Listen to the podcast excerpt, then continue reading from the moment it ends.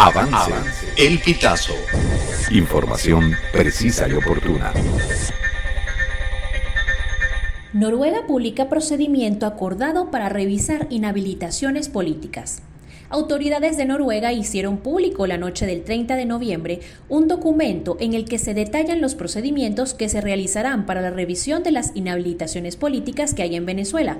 Esto como parte del Acuerdo de Barbados que firmaron representantes de la Plataforma Unitaria de Venezuela y el gobierno de Nicolás Maduro. Como parte del acuerdo sobre la promoción de derechos políticos y garantías electorales para todos, ambas partes decidieron que sean autorizados todos los candidatos presidenciales y partidos políticos, esto siempre y cuando cumplan con los requisitos establecidos para participar en dicha elección. Entre los procedimientos acordados para revisar las inhabilitaciones políticas está que los interesados en participar en las presidenciales deben ir personalmente ante la Sala Político-Administrativa del Tribunal Supremo de Justicia para ejercer el recurso contencioso administrativo que corresponda contra la medida de inhabilitación dictada por la Contraloría General de la República.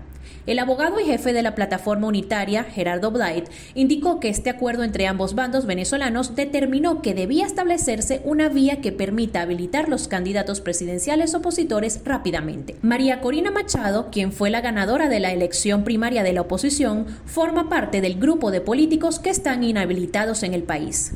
Diferentes personalidades del chavismo, como Diosdado Cabello, han aseverado que no le quitarán la inhabilitación para las presidenciales de 2024.